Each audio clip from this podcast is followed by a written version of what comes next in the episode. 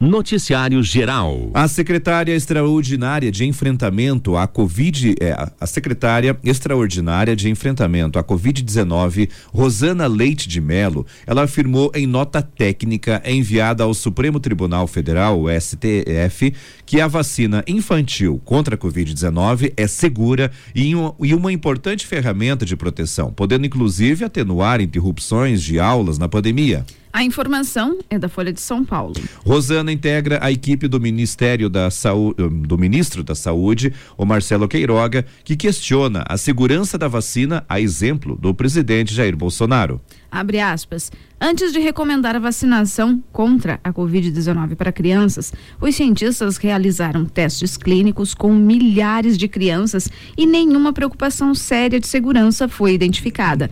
Fecha aspas, afirmou a secretária em nota técnica elaborada para subsidiar posição da Advocacia Geral da União em ação movida no STF pelo PT, que cobra um cronograma de vacinação de crianças contra a Covid-19. No último dia 16, a Agência Nacional de Vigilância Sanitária Anvisa autorizou a aplicação da vacina da Pfizer contra a Covid-19 em crianças de 5 a 11 anos. O Ministério da Saúde abriu uma consulta pública para coletar opiniões de pais e médicos sobre a vacinação infantil. A consulta ficará aberta até 5 de janeiro. As informações são da Gazeta do Povo. Noticiário Geral.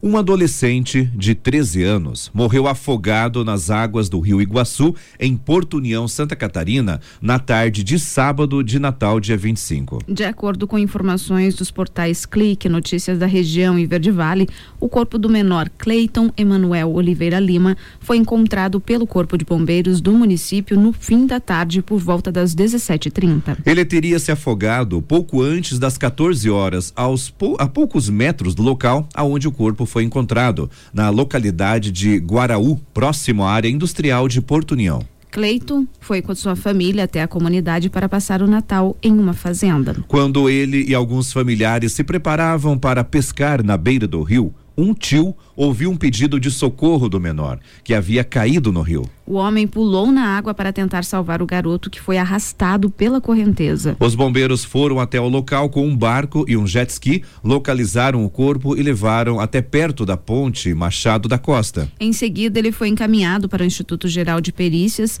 onde, de onde foi liberado para velório e sepultamento, ocorrido no início da tarde de domingo, dia 26, no cemitério municipal de Rio Azul. Cleiton era estudante do Colégio Estadual Dr. Shaftkuri, de Rio Azul. O Núcleo Regional de Educação de Irati publicou uma nota de pesar em sua rede social pela morte do garoto. Abre aspas, nossos corações estão em luto. Cleitinho sempre foi muito querido e divertido.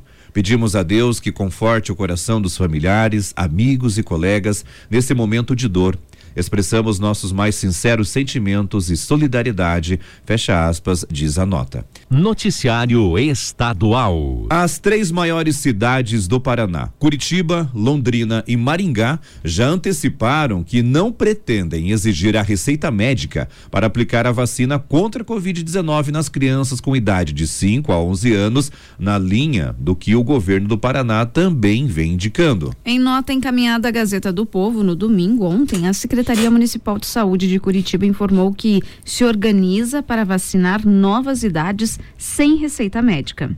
Abre aspas, com o objetivo de ampliar a população imunizada contra a Covid-19 em Curitiba, a secretaria se prepara para realizar a aplicação da vacina em crianças de 5 a 11 anos e vai seguir as orientações da Secretaria de Estado da Saúde de não exigir receita médica para a vacinação desse público, fecha aspas, diz a nota.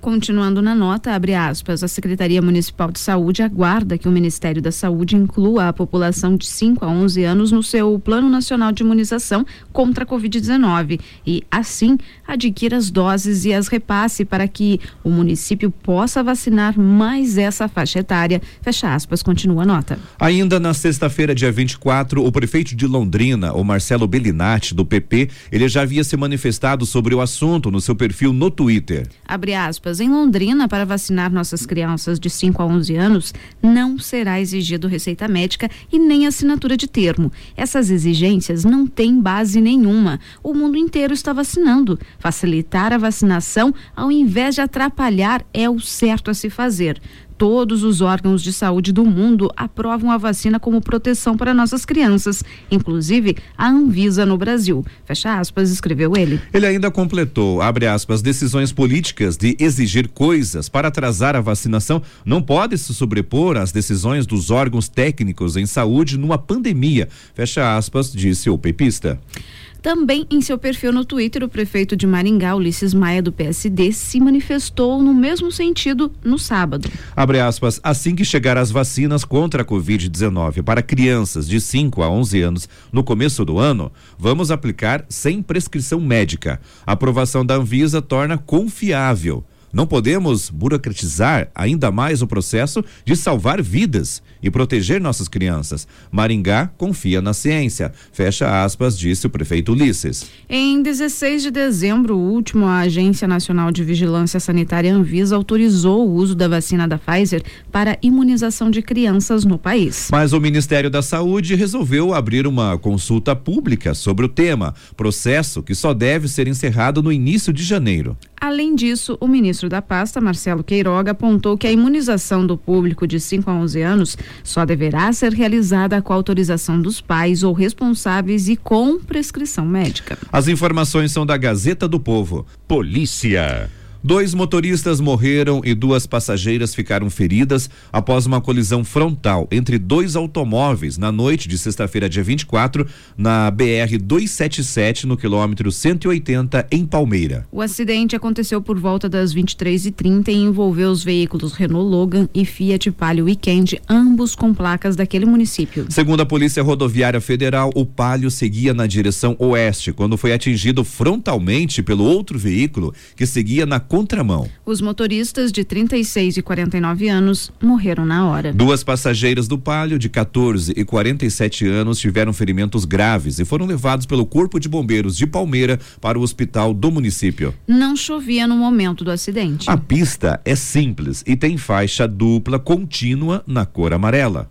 Além disso, existe também no local uma divisão de fluxo e a velocidade máxima permitida é de 100 km por hora. A colisão ocorreu em um trecho de reta. Os corpos dos motoristas foram levados para o IML de Ponta Grossa pela perícia científica. Os veículos foram levados para o pátio da Polícia Rodoviária Federal. A Polícia Rodoviária Estadual também atendeu a três acidentes com mortes nas últimas horas.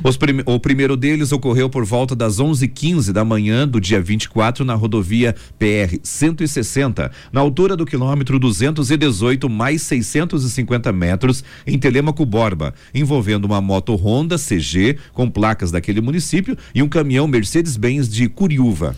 A condutora da moto, de 21 anos, não resistiu aos ferimentos e faleceu no local. O corpo da vítima foi encaminhado para o IML de Ponta Grossa. O caminhoneiro, de 56 anos, não teve ferimentos. O segundo acidente ocorreu por volta das 11h25 de ontem, na altura do quilômetro 186 mais 800 metros da PR 090 em Piraí do Sul, aonde ocorreu uma colisão frontal entre um caminhão guincho Mercedes-Benz com placas de Jacarezinho e um automóvel Fiat Uno Uno de Pinhalão. O motorista do carro de 42 anos e o passageiro de 16 não resistiram aos ferimentos e morreram no local. Ambos eram mãe e filho. Os corpos das vítimas foram levados para o IML de Ponta Grossa. Em Pinhão, um acidente acabou com cinco pessoas mortas e três feridas na tarde de ontem, na altura do quilômetro 04 mais 900 metros da PR 459. A colisão envolveu dois automóveis, sendo um Logos de Jaraguá do Sul, Santa Catarina,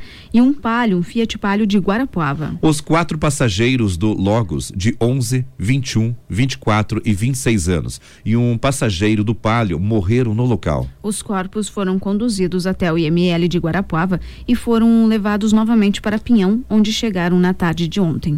Já o condutor do Palio, de 46 anos, e outras duas passageiras do veículo, de 34 e 39 anos, tiveram ferimentos médios e foram levados pelo Corpo de Bombeiros de Guarapuava para o Hospital Municipal de Pinhão. Ainda na madrugada de ontem, um automóvel Corsa acabou capotando na altura do quilômetro 386 da PR 170 em Guarapuava. O motorista de 26 anos e a passageira de 20 anos tiveram ferimentos moderados e foram encaminhados pelo Corpo de Bombeiros para o Hospital Santa Teresa. O veículo tinha débitos de licenciamento e foi recolhido ao pátio da Polícia Rodoviária Estadual.